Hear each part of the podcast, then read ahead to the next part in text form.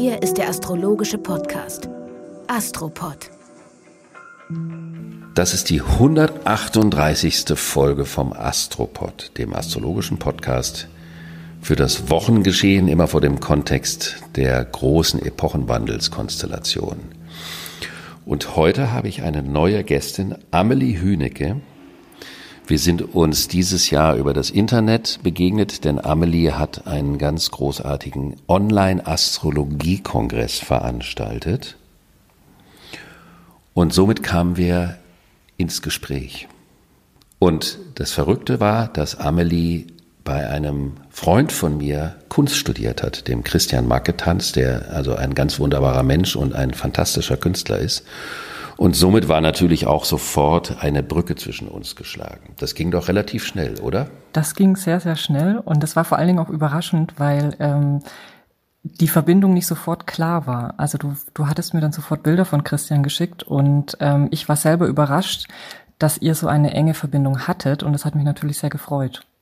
Und dann bist du aber auch parallel während deines Studiums der Kunst schon in die Astrologie eingestiegen oder war das im Anschluss? Das war tatsächlich auch schon parallel. Also ich habe mich tiefer, ich würde sagen wirklich tiefer mit der Astrologie beschäftigt. Das war bereits 2016 und da war ich auch noch im Studium, auch im Studium bei Christian. Und ja, also ich würde sagen, seitdem hat sie mich auch nicht mehr wirklich losgelassen und ich habe mich, ja, sie begleitet einen, ne? Also es ist ein wertvoller Begleiter durchs Leben. So würde ich das beschreiben. Das kann man sagen. Es ist vielleicht, kann auch noch mehr als eine Begleitung sein, weil eine Begleitung ist ja immer etwas, was man temporär an der Seite hat.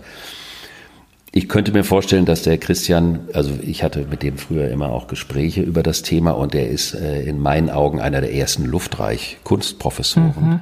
Mhm, mh. Was sagst du dazu? Also ich kann auf jeden Fall bestätigen, dass er sehr visionär und sehr gemeinschaftlich unterwegs ist. Also er hat sich absolut abgehoben, würde ich sagen, aus meiner Erfahrung oder das, was ich über die Jahre auch von ihm mitbekommen habe dass er sich immer für sehr, sehr hohe Ideale des Miteinanders eingesetzt hat. Und da würde ich dann auch sagen, definitiv ein Mensch, der von seinen Anlagen, glaube ich, sehr, sehr gut in die Luftepoche passt, um diesen Begriff zu nennen. Und ja, kann ich absolut so bestätigen.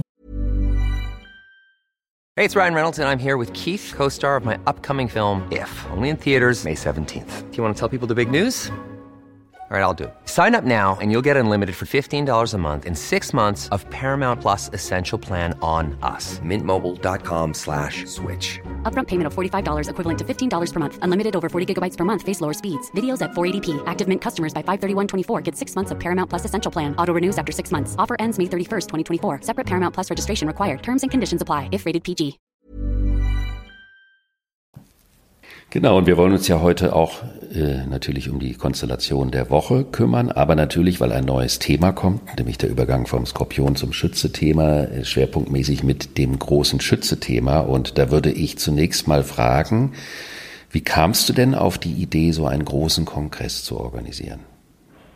Ja, da muss ich auch ein bisschen ausholen. Ich versuche es äh, kurz zusammenzufassen. Also es ist nichts, was ich mir über einen längeren Zeitraum äh, zurecht geplant hätte oder überlegt hätte, sondern wie das dann manchmal so ist, man, man, man hört eher so einen Ruf oder es ist etwas, was sich einfach ähm, entwickelt, weil ich habe mich dann ähm, ja einige Jahre mit der Astrologie beschäftigt, habe dann auch die Ausbildung begonnen und darüber wachsen dann natürlich Kontakte und man gewinnt immer mehr Tiefe in dem Bereich. Und es gab einfach einen Moment, äh, auch in dieser Zeit der Stilllegung sozusagen uns, unseres gesellschaftlichen Lebens, wo ich einfach auch sehr auf mich selbst zurückgeworfen war und es auch die Frage aufgeworfen hat, wie geht's weiter? Was mache ich jetzt? Was bedeutet die Astrologie eigentlich für mich? Was kann ich damit auch in die Welt tragen? Und da kam dieser Ruf und dieser Zufall, dass ich die Möglichkeit hatte, mich dann in diese Kon Kongressorganisation zu stürzen in gewisser Weise und das eigentlich in relativ schneller Zeit auch, ich glaube, es waren so vier bis fünf Monate, ähm, ja, zusammen zu kreieren und äh, Menschen zu fragen, wer mitmachen möchte. Und da hast du wahrscheinlich auch erlebt, dass das Spektrum der Art und Weise, wie Astrologie betrieben werden kann, nicht so klein ist, oder? Nein. also es ist tatsächlich, ähm, ja, ich denke, die meisten wissen es, die sich mit Astrologie beschäftigen, ob ähm, länger, kürzer, tiefer, vielleicht oberflächlicher oder eher zu, zum spielerischen Umgang. Aber man stellt natürlich sehr, sehr schnell fest, dass es unglaublich viel ähm, Möglichkeiten gibt, sich der Astrologie zu nähern und dass sie auch immer mehr eingebunden wird in verschiedenste ähm, Prozesse oder Herangehensweisen, therapeutische Prozesse. Und da stellt sich natürlich auch die Frage oder die Reise, die ich da für mich persönlich auch angetreten habe, was ist Astrologie eigentlich für mich? Und äh, es resultiert auch aus einem Gefühl, hm, das hatten wir jetzt auch im Vorgespräch schon äh, gemeinsam auch äh, vertieft, dass es einfach ein Antrieb sein kann, wenn die Astrologie, so wie man sie kennenlernt oder was man da so vorfindet, einfach nicht ähm, in der Tiefe befriedigt sozusagen und man sucht nach Antworten, was die Astrologie eigentlich kann und was sie eigentlich ist in ihrer Essenz und das ähm, ist wie so ein Motor, der dann auch zu so einem, also zu so einem Kongress führen kann. Ja, und die Frage ist ja, was sucht man? Wie lange sucht man? Weiß man wirklich, was man sucht? Und dann kann man auch vermutlich feststellen, also das möchte ich dir jetzt nicht in den, in den Mund legen, mhm. aber dass man vielleicht gar nicht sagen kann, es gibt die Astrologie, sondern es gibt Astrologen, die Astrologie betreiben und das äh, Gesamtphänomen Astrologie ist weitaus unhomogener, als man vielleicht denken könnte, wenn man sich damit nicht richtig beschäftigt. Mhm. Absolut. Ich, ich glaube, du sprichst was sehr, sehr Wichtiges an, äh, dass es diese letzte Wahrheit da natürlich auch nicht gibt. Ne? Also das ist ja dann auch etwas, was sehr ähm, ähm, beschränkend wirken kann, wenn ich natürlich der Meinung bin, dass die Art der Astrologie, die ich betreibe, die einzig richtige ist. Also ich glaube, dass, dass der, der Gewinn bei dieser Vielfalt ist ja auch, dass es sich gegenseitig befruchten kann, aber schon auch, dass es fordert, äh, wirklich hinzugucken und zu, zu, zu sehen, was passt denn zu mir oder was, wo wird die Astrologie wirklich vielleicht wahrhaftig in ihrer Aussage oder präzise genug? Dass es, ähm, und da finden wir vielleicht auch zu dem Thema, äh, zu dem Sinnhaften führt. Das ist eine ganz große Thematik natürlich. Und dann würde ich vorschlagen, dass wir das als Anlass nehmen, in die Wochenkonstellation einzutauchen. Sehr gerne.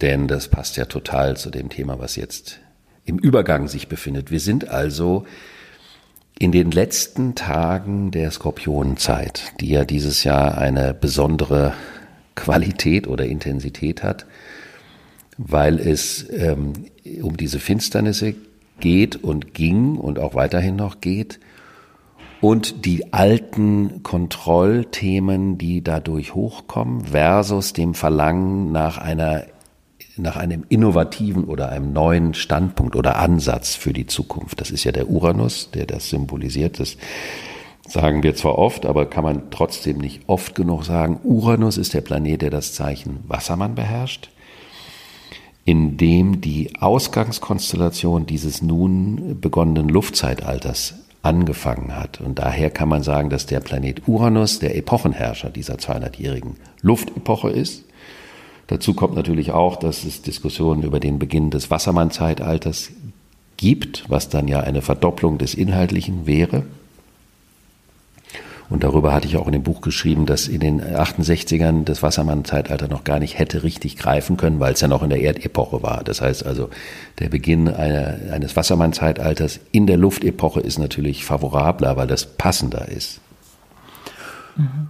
Und vor diesem Hintergrund haben die Einzelphasen natürlich im Moment in der astrologischen Betrachtung eine ganz andere, intensivere Bedeutung. Und die Skorpionphase war eben die Frage der Versuchung. Gehe ich alten Kontrollmechanismen hinterher oder lasse ich mich auf das Risiko der Lebendigkeit, auf das Unbekannte ein? Und das ist ja ein ganz großes und fettes Thema. Der Skorpion symbolisiert aber auch immer die Versuchung, an dem Alten festzuhängen, weil es ja um eine Sicherheitsmotivation geht. Und du hattest mich im Vorgespräch gefragt, wenn du dich mhm. erinnerst, mit der Endphase des Zeichens. Erinnerst du dich? Ich erinnere mich sehr, sehr gut und ähm, das ist äh, eben gerade so spannend, denn wir befinden uns gerade sozusagen in den letzten Graden des Skorpionzeichens und zwar mit der Sonne, die kurz davor ist, den, den Übergang in den Schützen anzutreten. Und da ist für mich auch dann die Frage aufgekommen oder die Frage, die ich dir gestellt habe, ähm, was bedeutet das eigentlich? Weil das hat natürlich, das Tierkreiszeichen an sich ist ja auch ein, ein, stellt einen Zyklus dar. Also was bedeutet es, wenn Planeten sich in den letzten Graden befinden? Das kann man im Grunde genommen aus dem Jahresverlauf übertragen, auch auf die, den einzelnen äh, 30-Tages-Zyklus von dem Zeichen. Nämlich, wenn man das analog setzt zu der Fischezeit. Ähm, Jahresende, also kurz vor dem Jahres, astrologischen Jahresanfang, vor dem Frühlingsanfang, dass die Fischezeit diejenige ist, wo man sich reinigt von dem Alten, wo man guckt, was ist liegen geblieben, was gilt es noch loszulassen, mhm. was braucht man nicht mehr. Das ist so wie, ich weiß nicht, ob du mal in Venedig warst, wenn da auf den großen Plätzen morgens um fünf oder sechs Uhr die mit den Reisigbesen dann alles wegfegen. Das ist so ein schönes Geräusch, was sich so multipliziert mhm. dann.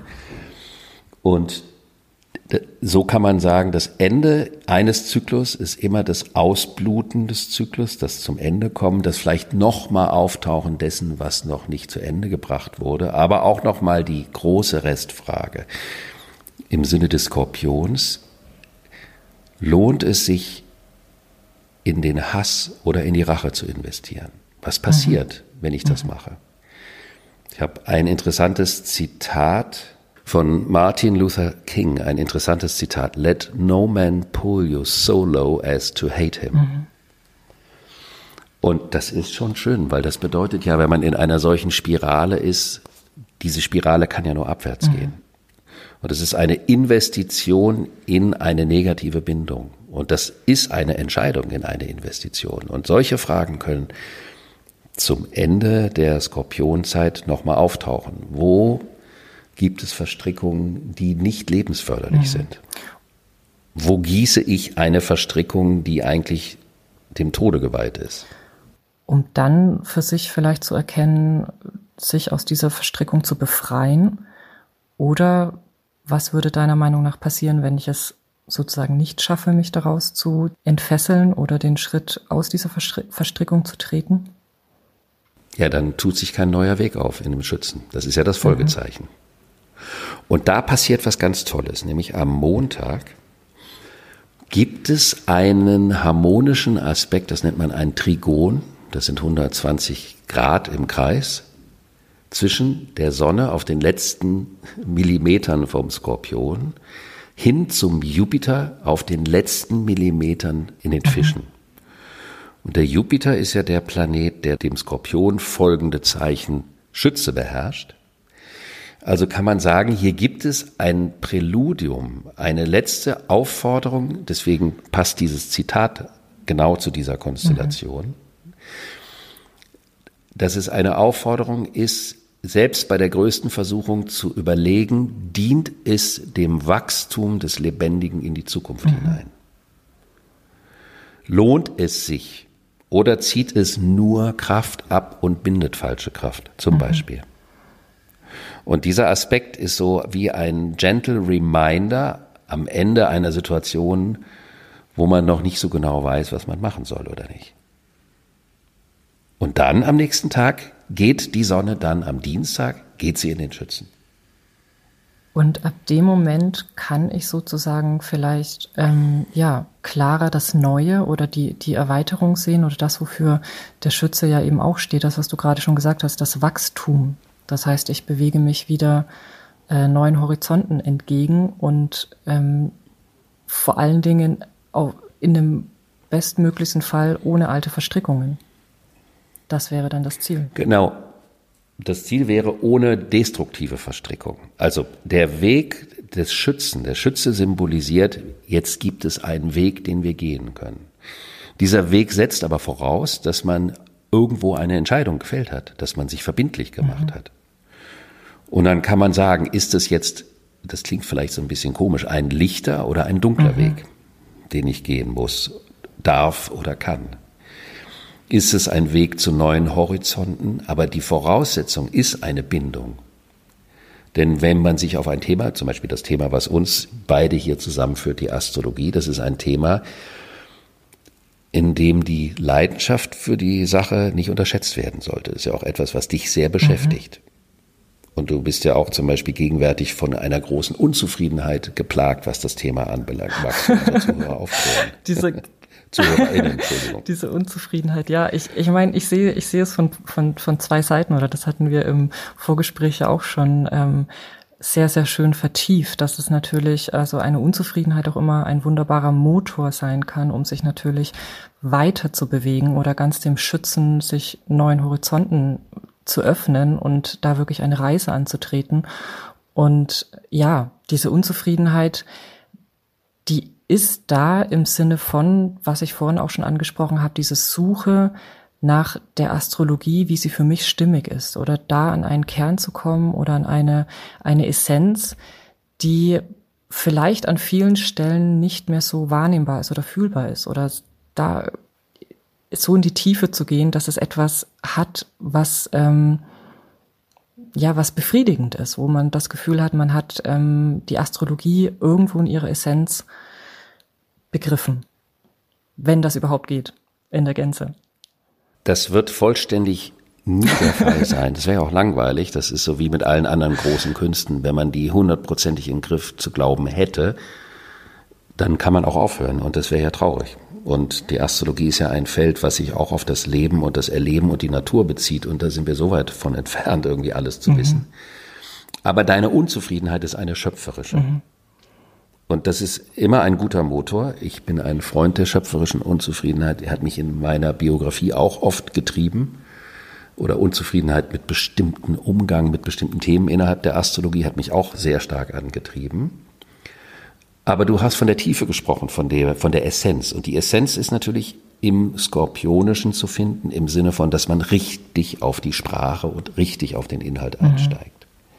Und daraus ergibt sich dann die Perspektive oder das, was man sinnhaft nennen mhm. würde. Der, das Thema Sinn ist ja sowieso eins, was ziemlich breit getreten mhm, ist. Absolut. Oder flach getrampelt. Und da kommen wir, oder würde ich den Bogen spannen zu dem sehr interessanten Begriff, der natürlich mit der Sinnfindung ganz, ganz eng zusammenhängt, oder was du auch in deinem Buch schreibst. Ähm, zum einen das, äh, das Verbindende zu erkennen, was vor allen Dingen durch die zyklische Betrachtungsweise passiert. Und das ist natürlich etwas, was die Astrologie ja auch beinhaltet oder was die Astrologie ausmacht, denn sie blickt zyklisch auf das Leben.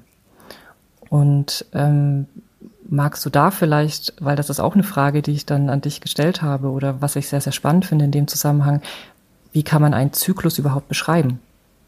Was bedeutet das? Oder was bedeutet das, wenn ich astrologisch auf die Welt blicke?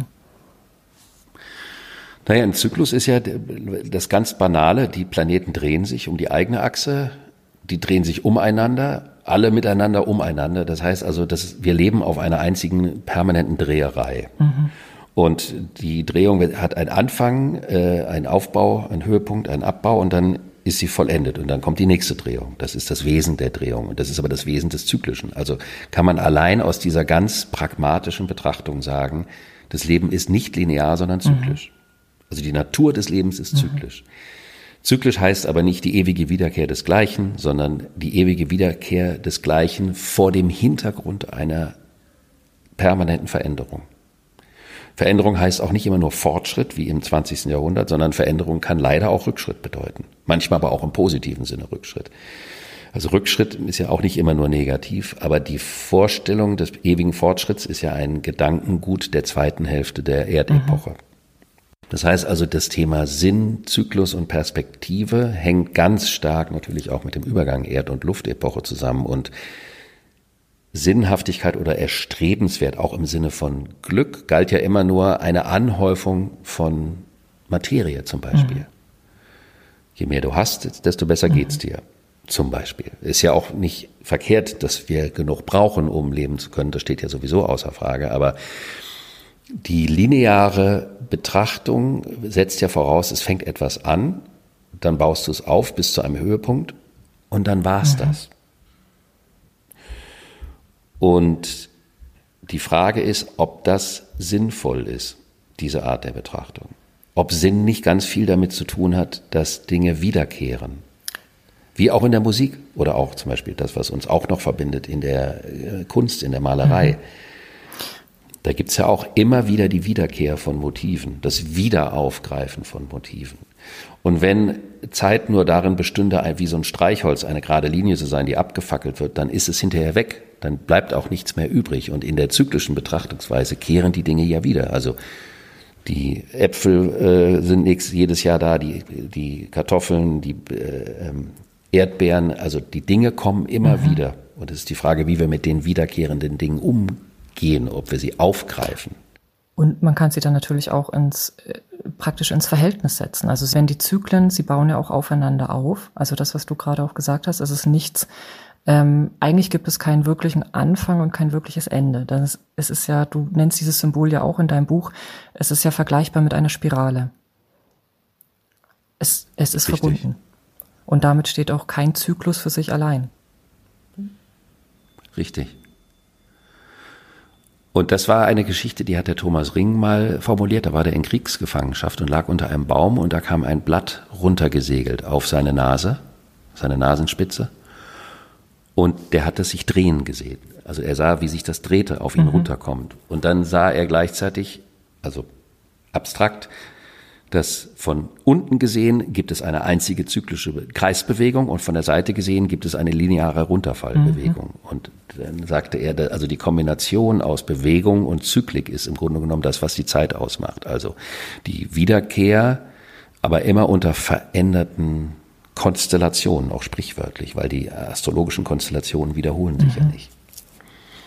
Also stellt sich jetzt zu diesem Neumond, der am Mittwoch stattfindet, der wirklich auch wieder wahnsinnig wichtig ist in diesem Jahr, in diesem entscheidenden Jahr.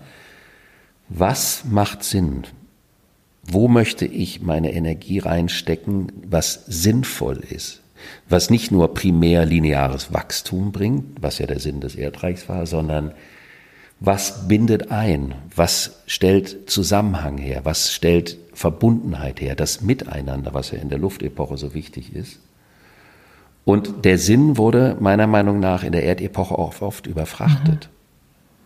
Weil Sinn kann ja bedeuten, zum Beispiel deine Frage eben war so eine Sinnfrage.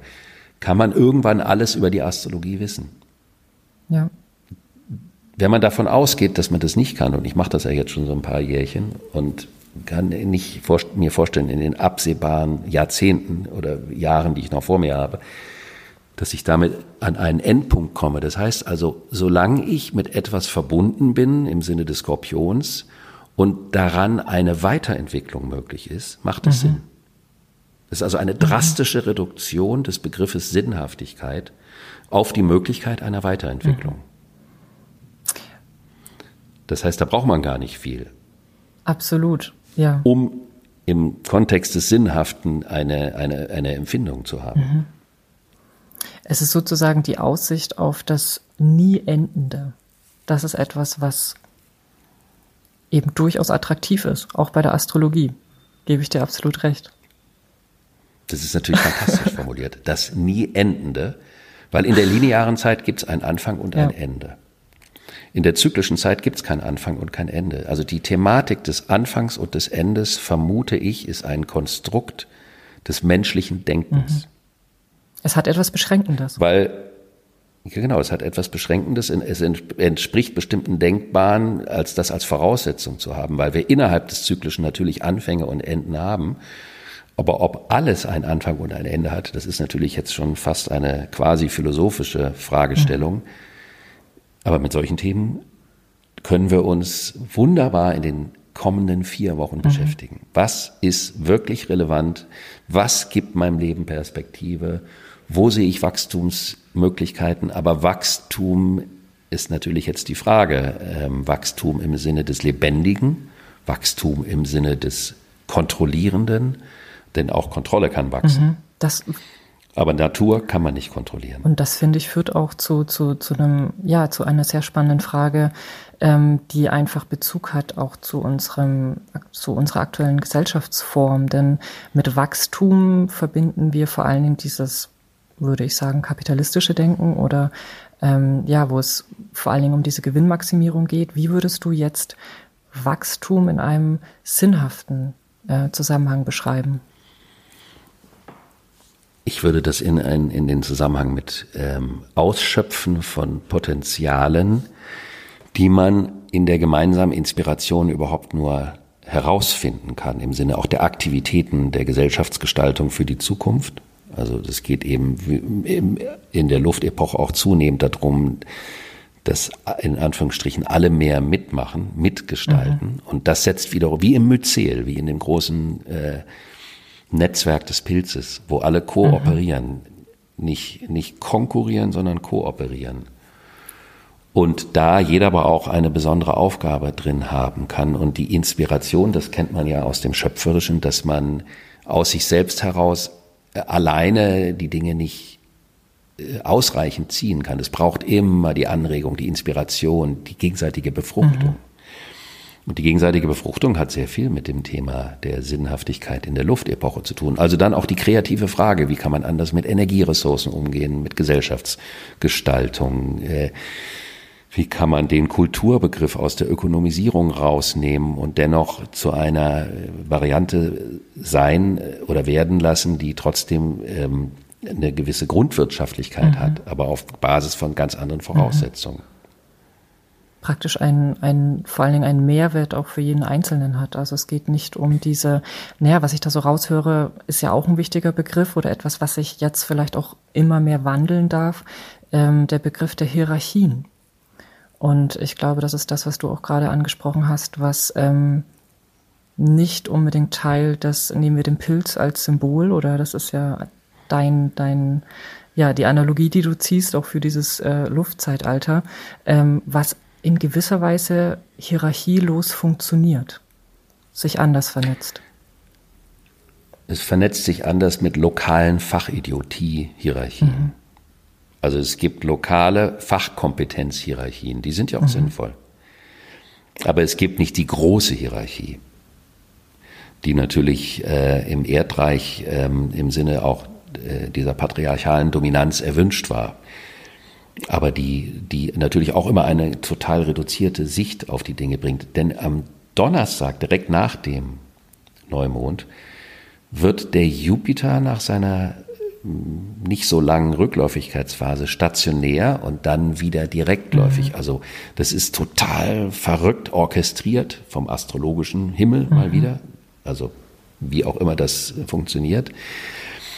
Ähm, dass ein Tag nach dem Neumond der Planet, der diesen Neumond beherrscht, nämlich das Zeichen Schütze, der Jupiter, im Zeichen Fische direktläufig wird und nochmal unterstützt.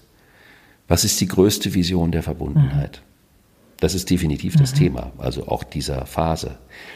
Das Verrückte ist nämlich, dass diese Neumondphase nicht unter Jupiter im Widder stattfindet, das Zeichen, in dem er vorher war und danach wieder reinwandern wird, wo es darum geht, was kann ich am besten machen, sondern dieser Neumond, der dann für zwölf Monate gilt, weil ja dann erst der nächste Schütze-Neumond kommt, der steht ganz im Zeichen von Jupiter in den Fischen. Also wie ist der Sinnhaftigkeits- und der Wachstums- und Perspektivbegriff im Sinne der großen Verbundenheit zu mhm. entwickeln?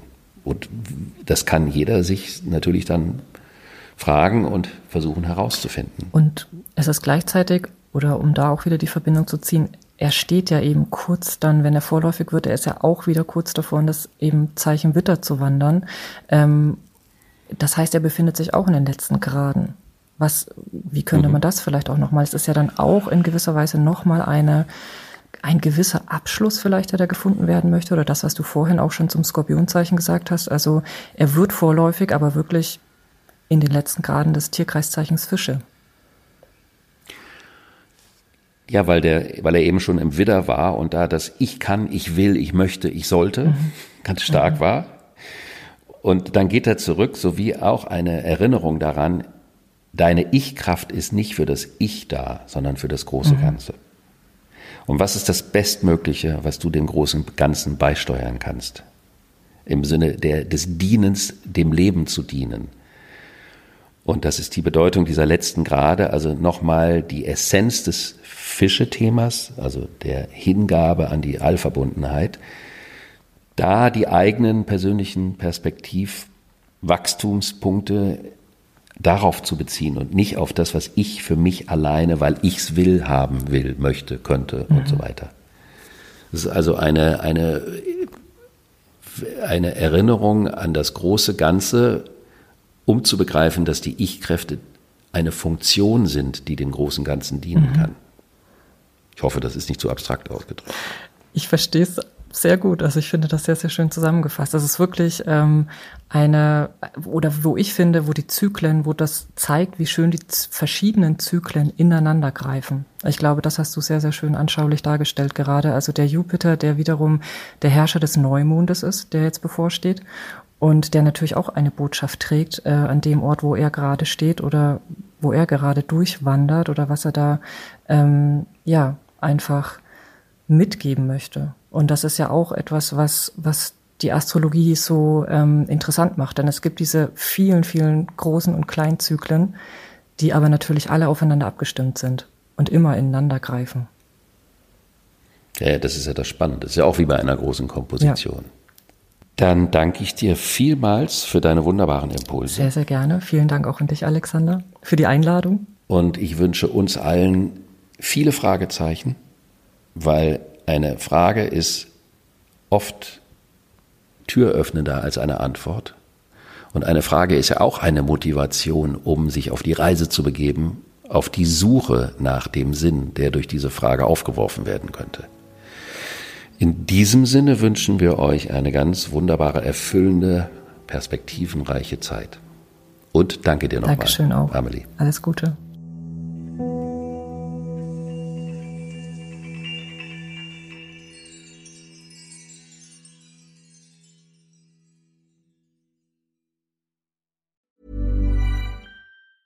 Planning for your next trip?